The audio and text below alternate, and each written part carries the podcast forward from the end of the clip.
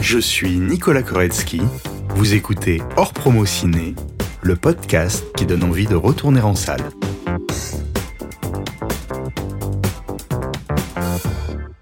Bonjour Liliane. Bonjour. Merci de me recevoir. D'ordinaire, j'ai tendance à dire que je reçois mes invités, mais là, on est chez toi pour ce numéro hors série d'hors promo ciné, donc c'est toi qui me reçois. Bienvenue. Tu as écrit euh, ta biographie hein, qui s'intitule La folle vie de Lily. Et j'aimerais, si tu es d'accord, que tu nous lises euh, l'introduction. Ok. Je lis des textes de Nietzsche en écoutant Charlie Parker. Ça dépote. J'ai un peu fumé. Ça dispose. Comment raconter sans déballer? La frontière est poreuse entre ce qui relève du public et du privé, entre l'indiscrétion et le dire vrai, entre le récit et l'anecdote, entre la vie en coulisses et les bruits d'alcôve, entre ce qui n'est qu'à soi et ce qu'on partage avec d'autres et qui les engage. Cela va de soi, je ne peux parler que vu de ma fenêtre, celle d'où je regarde défiler des de mon paysage, accoudée, rêveuse. Je ne peux décrire ce que je sais de moi que du point de vue de moi, là, maintenant. Je me retourne et vois le film de ma vie alors que je ne me suis jamais quitté. Je me vois changer. Pourtant, je suis toujours la même. On continue. Pourtant, jamais tout à fait la même.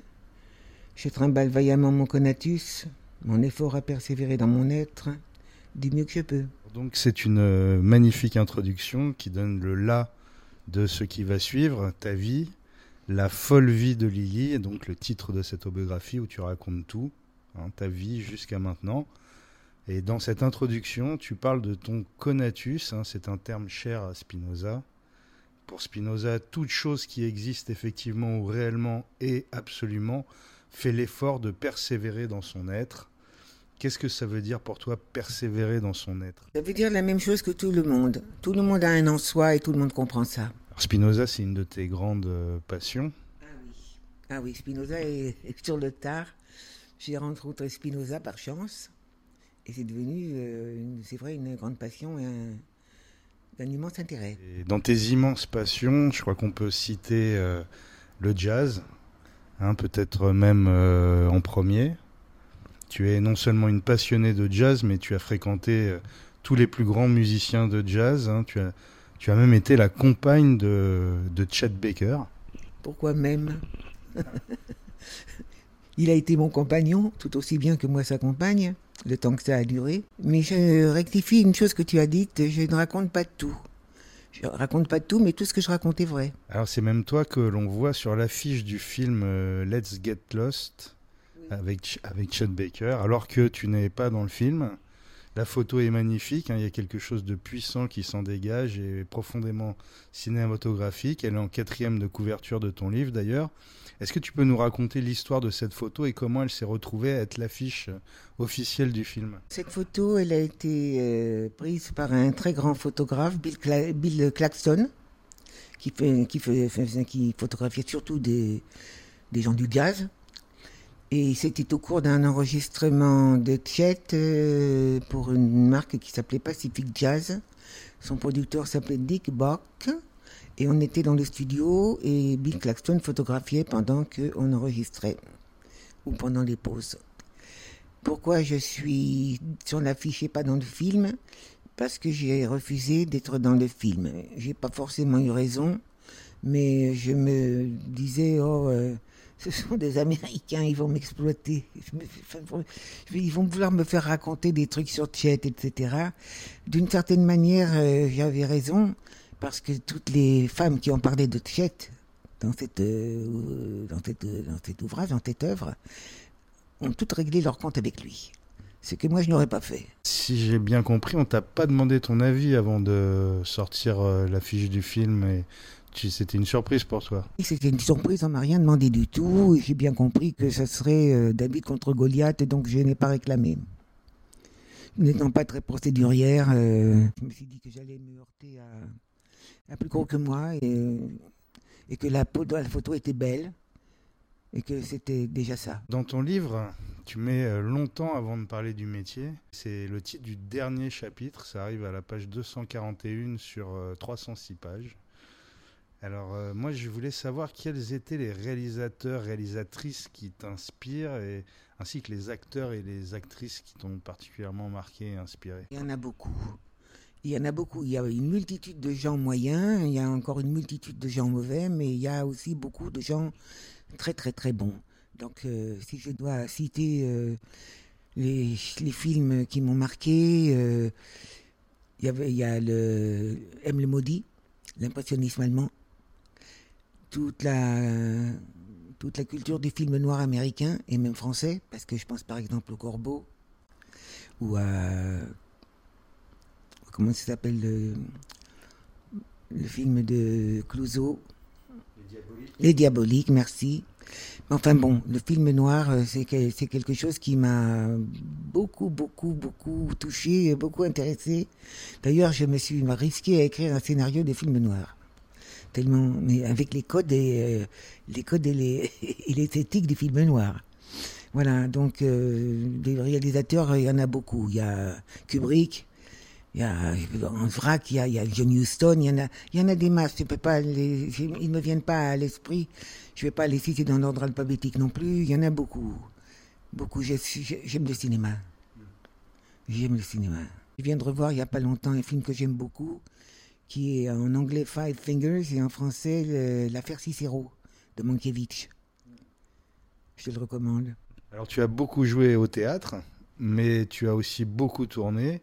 J'ai compté 62 films jusqu'à présent, sans compter ceux qui vont bientôt sortir. Euh, mais aussi dans, dans des téléfilms, euh, des séries télé, avec des réalisateurs comme Bertrand Tavernier, euh, Serge Gainsbourg, Michel Deville, Cédric Lapiche, Dominique Moll, Bertrand Blier. Trois films avec Bertrand Blier. Calmos, Préparez vos mouchoirs et Buffet froid. Comment c'est de tourner avec Bertrand Blier Est-ce que tu as un, souvenir particulier de, tournage avec lui? D'abord, euh, il faudrait pas oublier Finkiel dans ce que tu as cité, Emmanuel Finkiel, auteur d'un film qui s'appelle Voyage au pluriel, euh, dans lequel je, je tourne, mais c'est pas pour ça qu'il est intéressant, c'est Finkiel qui est intéressant, voilà. Bah, c'est Blier, il y en a qu'un, euh, bon, et, euh, il est, euh, son plateau était calme, personne ne mouftait, tout le monde était tranquille, travaillait, lui, il était calme, toujours. Il ne me donnait pas d'indication, il me laissait jouer. Une fois, dans, dans Buffet froid, je me suis entendu, j'ai entendu que je que j'avais une phrase que je ne disais pas juste. Et elle me résistait. Il l'a entendu, il m'a dit dis-le à plat, et ça a marché. Il a fait aussi une réflexion sur mon débit. Il parlait de, de, mon débit d'expression. Il est Buffet froid, en particulier, que j'ai fait avec lui, est un film euh, formidable. Un grand film. Est-ce que tu as suivi une euh, formation euh, de comédienne? En pointillé. D'abord, je ne, je ne voulais pas formuler que je voulais être comédienne. Je ne me le formulais même pas à moi.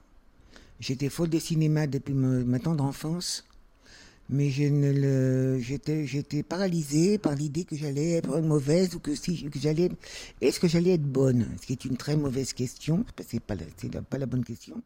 Les mauvaises questions appellent des mauvaises réponses. Et si ma mère n'avait pas deviné tardivement mon secret, je ne serais jamais devenue comédienne, ce qui n'aurait pas empêché le monde de tourner, mais qui aurait changé ma vie à moi beaucoup. Donc c'est ta maman qui t'a aiguillé vers la comédie en comprenant que, que c'était ton désir secret. Ma maman avait de l'intuition et elle comprenait euh, des choses qu'on ne disait pas. Que tu peux raconter comment tu t'es retrouvé sur scène pour la première fois? Sur scène pour la première fois, alors là ça remonte très loin, j'avais 9 ans. C'était un truc de patronage, c'était un truc de je ne sais pas, mais je jouais quand même quelque chose d'intéressant dont je me souviens du titre, qui, qui était le luthier de Crémone, c'est-à-dire Stradivarius. Et moi, j'étais le petit bossu avec le violon qui jouait, qui tirait des larmes du violon, mais j'étais le petit bossu et j'aurais voulu être l'héroïne. Mais euh, je ne me rendais pas compte que c'était le beau rôle. Ton premier euh, engagement professionnel? Oh, il y a eu des petites choses d'abord, euh, comme j'allais dans le cours de Tania Balachova, euh, j'ai participé à de, manière euh, très réduite à des très belles œuvres, mais de très très réduite, euh, la première fois que j'ai eu un rôle conséquent, euh, c'était La putain respectueuse, avec laquelle j'ai fait des étincelles.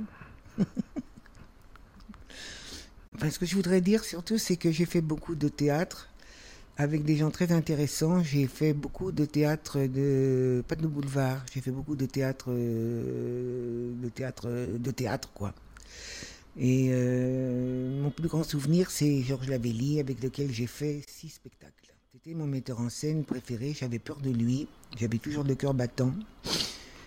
Et j'ai fait des, il a fait des choses extraordinaires et m'a fait faire des choses extraordinaires, même si j'avais très peur. J'avais envie qu'on évoque le film Around Midnight de Bertrand Tavernier, puisque dans ce film euh, qui parle de jazz, hein, Bertrand Tavernier, je crois, connaissait ta, ta passion pour le jazz et, c'est en, partie pour ça qui, qui t'a engagé pour jouer le rôle du, d'une personne que tu connaissais vraiment dans la vraie vie Oui, oui, le rôle d'une personne que je connaissais vraiment dans la vraie vie. Bon, Tavernier, Tavernier il est, bon, c'était un fou de, de musiciens de jazz voilà, il connaissait euh, mon, ma relation à, ce moment-là. Il m'interviewait, il me demandait des, de me poser des questions. Euh, il m'a engagé, euh, j'espère pas seulement pour mes connaissances en jazz, mais enfin cas, je pense que de toute façon, il voulait, il voulait que je sois là. Il n'a rien écrit. Il a fait un rôle où c'est John euh, John Berry et moi qui avons écrit notre texte, qui avons fait le... Il m'a dit débrouillez-vous, il m'a fait improviser. Il était content qu'on le fasse. Il n'avait rien écrit sur ce rôle. Le rôle, c'était la patronne du Blue Note, club euh, connu internationalement, immense club de jazz avec un programme magnifique, une programmation par exemple magnifique. Et être là, elle s'appelait être là, c'était quelqu'un de pas sympathique. Elle était ni belle ni sympathique. Et moi, je devais jouer être là, et je ne voulais pas absolument être belle et sympathique, mais il fallait que je trouve un moyen de. un compromis, quoi. Alors je me suis débrouillé. Le club de jazz, le Blue Note, il a été refait à l'identique par le, le décorateur. Trauner, le grand décorateur Trauner. À l'identique. Il a reproduit à l'identique euh, le, dans la, rue de la Huchette. Il a, il a, c'était un, génie. Hein. Il était petit, euh, il n'était pas, m'as-tu vu Il avait des très grands yeux, euh, amusés. Il avait des yeux ironiques. Tu donnes la réplique à Dexter Gordon dans ce film. Euh, tu peux nous raconter un peu comment s'est passé le tournage Là, tu l'as fait déjà un peu, mais je sais par exemple que voilà, tes dialogues n'étaient pas écrits, tu, tu l'as dit, vous l'avez improvisé, et tu avais une relation plutôt proche avec euh, Dexter. Je peux le dire puisque tout le monde le sait. C'est vrai, j'avais une relation avec lui euh, qui a duré très longtemps, mais qui était épisodique, qui était intermittente, mais qui a duré très longtemps. Voilà, le producteur Rowan Winkler ne savait pas que j'avais une relation avec Dexter, parce que Dexter était à présent avec une euh, une autre femme. Et euh, il, a, il a dit si j'avais su, je l'aurais jamais prise. Mais moi, j'ai pas moufté. Moi, j'ai été tranquille parce que moi, je voulais pas euh, me parer de Dexter. Moi, ce que je voulais, c'était jouer le truc et le jouer le mieux possible. lui, c'est la première fois qu'il jouait la comédie. Lui, oui, mais il adorait ça. Il en rêvait. Il avait une grande admiration pour Lee Marvin. Il aurait voulu être un autre Lee Marvin. Mais c'était un comédien né, de toute façon il n'avait pas tort. Alors, euh, le grand public te connaît pour la série 10%, dans laquelle euh, tu interprètes le personnage d'Arlette, hein, l'agent qui a toujours avec elle son petit chien qui s'appelle Gabin. Jean Gabin. Comment tu t'es retrouvé casté sur cette série? Je sais que tu avais déjà travaillé avec Cédric Clapiche sur Peut-être. Tu jouais le rôle de la femme de Jean-Paul Belmondo. C'est Cédric qui a pensé à toi pour euh, ce rôle? C'est ce que j'ai appris. C'est Cédric qui a, proposé euh, que ça soit moi parce que Dominique, il avait euh, la vraie personne que, que celle que j'ai personnifiée, euh, Arlette Arrigoni, non, Josette Arrigoni. Il avait elle dans la tête, il voulait quelque chose d'équivalent et c'était une dame beaucoup plus respectable que moi. Donc c'est Cédric qui a voulu que je le fasse et j'ai passé une audition. Je ne savais pas dans, dans quoi j'allais, je ne savais pas de quoi retourner, je suis allé passer un casting. La scène était copieuse et belle. Je me souviens que je l'avais trouvée bien écrite, et puis j'en ai plus entendu parler pendant un moment, et puis un beau jour on m'a dit c'est toi. Et là j'ai su que c'était une série Et quand je suis rentré dans le travail et qu'on a fait des lectures, je me suis rendu compte que je m'étais pas trompé sur l'écriture, parce que l'écriture était très habile, était très, les dialogues étaient brillants. Donc dans cette série, tu as tourné avec beaucoup de stars du cinéma français. Euh, Est-ce que tu as une anecdote de tournage, euh, quelque chose euh, qui t'a particulièrement marqué? Non. Bien, très bien. Comment tu expliques le succès euh, phénoménal de cette série? Une question que je me pose, que d'autres doivent se poser aussi. Qu'est-ce que- que- qu'est-ce qui explique ce succès planétaire? Bon, le truc, il est de qualité, c'est sûr. Mais des bonnes séries, il y en a d'autres. Le sujet, pour moi, je soupçonne que c'est l'envers du décor qui excite l'imagination des gens. Je me souviens quand j'étais une comédienne déjà, parce que j'ai quand même toujours travaillé, j'ai travaillé avant 10%. Je suis pas arrivé avec 10%. Euh, quand je me demandais qu'est-ce que vous faites et que je disais je suis comédienne, je voyais les yeux qui s'allumaient, je voyais des petites lumières dans les yeux, ça excitait l'imagination des gens. Donc je pense que euh, entrer en coulisses par le biais de stars et de, personnages euh, bien écrits, bien joués, je pense que c'est peut-être que c'est là que réside la, raison du succès. Parce que des, bonnes séries, c'est pas la seule, il y en a. hein. Alors, euh, qu'est-ce que ça fait de devenir populaire euh, sur le tard? Qu'est-ce que ça a changé pour toi? Ce que, changé- ce que ça a changé pour moi, c'est que je suis devenu populaire dans une large échelle. Avant, j'avais quand même une existence d'actrice. Je ne vais pas m'étendre, mais j'étais quand même pas une inconnue. Mais là, euh, tout d'un coup, euh, des millions de téléspectateurs euh, dans le monde voient, euh, te voient. Donc tu es éclairé, euh, là tu as été médiatisé à mort. Et donc euh, les gens, ils, ont, ils, arrivent à se projeter sur toi. C'est le secret des séries et des feuilletons. On arrive à se projeter sur des personnages. Pour moi, moi-même, ça m'a changé rien du tout à moi.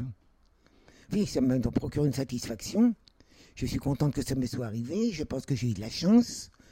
Je suis euh, très heureuse de ce qui s'est produit, mais moi-même, mon rapport à moi, mon rapport aux autres, il n'a pas changé du tout, il ne changera pas.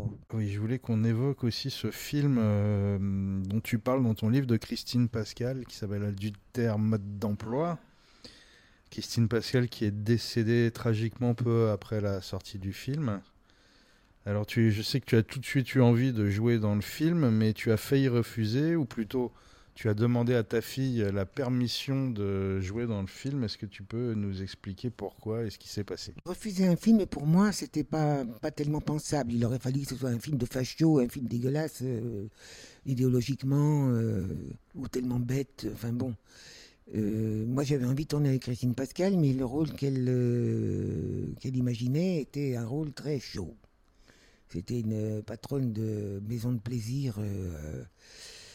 Et une scène euh, quand même très culottée, très chaude, qu'on a d'ailleurs écrite un peu ensemble, les dialogues, j'y ai participé, je l'avoue. Après ça, je me disais, mais quand même, c'est vraiment gonflé. Et donc, euh, j'ai pas l'habitude de demander à ma fille si elle veut bien que je tourne. Mais là, je voulais pas risquer de la gêner. Donc, je lui ai demandé la permission de tourner dans le film. Elle m'a dit, mais maman, vas-y. Et même, je vais te raconter une anecdote. Dans ce film, il fallait que je fasse un câlin à, Vincent Cassel. Comme ça se passait en dessous du cadre, il me fallait quand même des vrais gestes. Et moi, je n'avais jamais posé un, un préservatif sur quelqu'un. J'avais pas, c'était pas mon époque. J'avais jamais posé un. Alors donc, j'ai demandé à ma fille de me montrer. On a sorti un concombre et ma fille m'a appris à poser convenablement un peu, de manière à ce que j'ai les gestes et le tempo nécessaire pour que la scène soit juste, même si on ne voit pas ce que je fais. Et j'ai cru comprendre que lors de sa diffusion à la télévision, euh, le film euh, avait été amputé de, de cette scène. Je crois bien que oui. Dans, enfin, quand c'était en prime time, en tout cas. Oui, c'est ça bien. Oui, ils étaient, ils étaient très, ils étaient bons. euh, ça devait leur faire peur.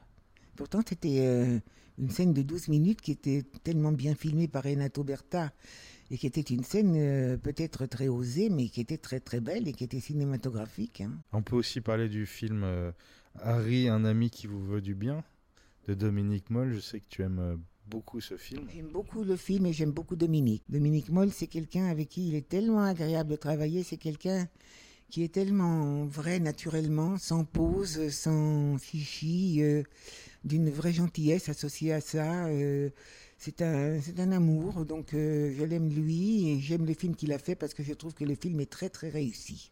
Tu as réalisé un court métrage qui s'appelle Modus Vivendi, qui a été présenté au Festival du film de Clermont-Ferrand. Et alors, de quoi parle ce film et pourquoi tu as envie de passer derrière la caméra? J'ai pas eu envie de passer de la caméra. On m'a poussé dans la pause fosse au lion. J'avais beaucoup trop peur pour réaliser. Je me faisais une idée euh, immense de l'affaire. Je n'avais pas de connaissances techniques. Euh, je ne, voulais pas réaliser. J'avais écrit un scénario bien fouillé. Je voulais qu'on le réalise et on m'a euh, poussé, poussé jusqu'à ce que je m'associe avec un très bon chef opérateur qui était très bien entouré et j'avais une équipe formidable. Le sujet était bizarre, c'était un peu tordu, comme dirait Dominique Moll qui aime les sujets tordus. C'était assez tordu, c'était une femme qui était la victime de son mari depuis des années et des années, une femme sans enfant, euh, qu'il humiliait, qu'il filmait, qu'il euh, manipulait, enfin qu'il euh, humiliait. Et puis un jour, un jour, un jour, elle s'est révoltée et, et, tout d'un coup, elle l'a tué. Elle n'avait pas prévu vraiment. Une fois qu'elle l'a tué, elle l'a regardé mourir. Enfin, d'abord, il n'est pas mort tout de suite. Et puis ensuite, elle a appelé la police. C'était un sujet un peu bizarre, mais tellement bien filmé et tellement bien joué. Parce que ma comédienne, c'était Josiane Stoliru, et je profite de l'occasion pour dire que tout le monde ne connaît pas Josiane Stoliru, mais qu'il ferait bien de la connaître parce que c'est une immense comédienne. Et l'autre, le partenaire, c'était Bernard Lecoq qui est un magnifique comédien, qui est un ami, et qui a accepté de faire ce rôle euh, pour moi. Tu en as parlé tout à l'heure, tu as écrit le scénario d'un long métrage, un film noir intitulé Fatoum 44. Euh, où en est ce, projet? Il a intéressé beaucoup de gens. Il a été adopté euh, pour tous les rôles par, par tous les comédiens que j'ai contactés.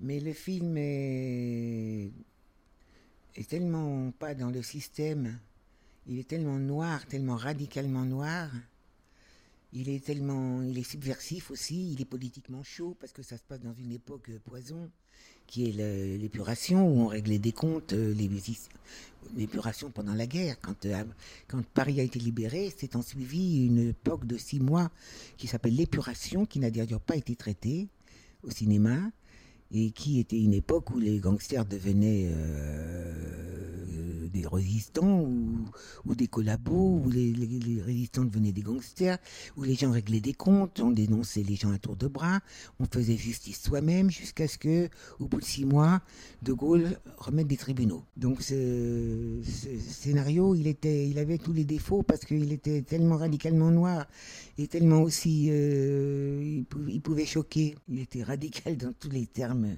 dans tous les compartiments. Et j'avais, j'ai beaucoup, beaucoup travaillé et je ne regrette pas parce que j'ai eu un immense plaisir à faire ça. J'ai un plaisir à écrire, j'ai un immense plaisir à travailler, à polir mon objet.